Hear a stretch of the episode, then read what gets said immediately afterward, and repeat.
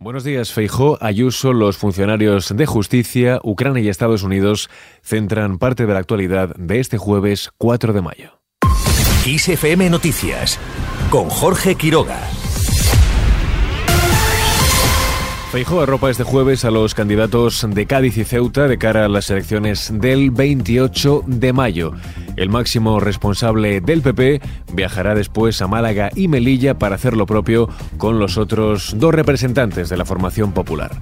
El director de campaña del partido, Elías Bendodo, ha insistido en que el PP sale a ganar en estas elecciones y que Feijó visitará todas las comunidades autónomas en las semanas que restan antes de la celebración de los comicios. El presidente Feijó va a recorrer de cabo a rabo el territorio de nuestro país para apoyar y ayudar a nuestros candidatos en elecciones municipales y autonómicas. Uno de los puntos álgidos de la campaña, ya les adelanto, que será el mitin central el próximo 21 de mayo en la Plaza de Toros de Valencia, el domingo 14 en Zaragoza y el acto central de Andalucía el sábado 20 en Sevilla. Todo el partido rema en la misma dirección y participa activamente en la campaña. Además, Bendodo ha acusado al presidente de gobierno Pedro Sánchez de meter el debate nacional en todos los temas y en todas las casas, convirtiendo a su juicio el 28 de mayo en unas elecciones generales. Precisamente sobre Sánchez también se pronunció en el día de ayer Isabel Díaz Ayuso, la candidata del PP a la reelección como presidenta de la comunidad madrileña, insistió en que es la hora de desalojar a Sánchez y sus socios del poder y defendió lo que para ella supone defender España. España necesita reforzarla desde los cimientos y por eso proponemos una educación libre, plural y de calidad. España necesita empleo y la mejora de los servicios públicos. Para todo ello será clave la digitalización, que en pocos años va a suponer el 40% del Producto Interior Bruto Regional, y el impulso de la ciencia y de la innovación tecnológica. Es hora de proteger la familia, la vida, de apoyar a una juventud que crezca libre, en igualdad de oportunidades, con incentivos para esforzarse y descubrir quiénes son. Y por eso es la hora de desalojar a Sánchez y a sus socios de las instituciones. Unas palabras que pronunció desde la sede del diario La Razón, acompañada por buena parte de la cúpula del Partido Popular. Más temas. Funcionarios de los juzgados presionan a justicia con una nueva protesta.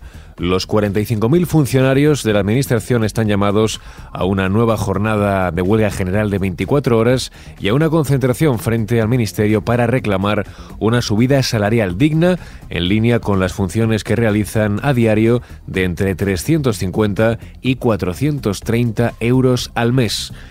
En paralelo, jueces y fiscales se han unido para reclamar un aumento de sueldo. Dicen que es algo pendiente desde el año 2009. Ahora van a reflexionar sobre la propuesta del Ministerio de Justicia, que recordemos ofrece 44 millones y medio de euros para esta subida salarial. Escuchamos las declaraciones de Inés Herreros, de la Unión Progresista de Fiscales, y de Juan José Carbonero, de la Asociación Profesional de la Magistratura. Nunca nos hemos sentado con un ministerio en el que se nos diga más que no va a haber ninguna subida, no se puede, se ha hecho mucho esfuerzo, pero es imposible. Entonces estamos en un momento en el que nos encontramos con otra predisposición. No es tiempo de satisfacciones todavía sobre ese particular. Es tiempo de reflexionar, es tiempo de eh, ver y evaluar qué es lo que hay sobre la mesa. El acuerdo alcanzado en marzo con los letrados para subir sus sueldos ha marcado el camino y desencadenado nuevas reivindicaciones como las mencionadas de jueces y fiscales o la de los funcionarios. Al margen de este asunto, el rey anuncia un próximo viaje de cooperación de la reina a Colombia.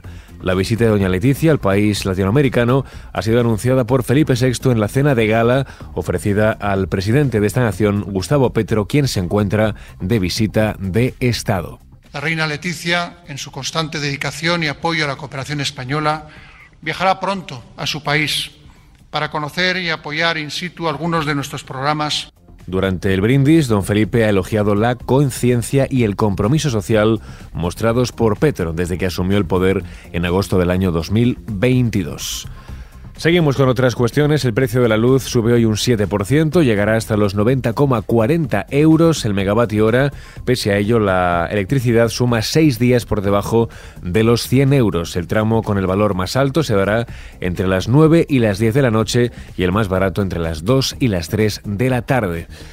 Ya en clave internacional, el líder del grupo Wagner asegura que Ucrania ha lanzado ya su contraofensiva. Según indica, tanto el personal militar como los proyectiles ucranianos parecen ser ilimitados. Todo ello después de que Rusia haya acusado a Kiev de intentar asesinar a Putin, algo que Zelensky ha negado de manera tajante. En Estados Unidos, la Reserva Federal sube los tipos de interés otro cuarto de punto, 0,25 puntos, que sitúa las tasas en una horquilla de entre el 5 y el 5,25%. La subida, la décima en el último año, está en línea con lo pronosticado por los analistas y llega en un contexto de alta inestabilidad bancaria. Y terminamos este repaso informativo con la previsión del tiempo para este jueves. Hoy se espera que suban las temperaturas en el área mediterránea y que bajen en el resto del país. Este descenso será más notable sobre todo en el área cantábrica y en la meseta, con lluvias débiles en el norte peninsular. Así con el tiempo lo dejamos. En el control de sonido estuvo una mañana más Susana León. Ya sabes que puedes seguir al tanto de toda la información en nuestro podcast y cada hora en directo en nuestros boletines de XFM. Muy buenos días.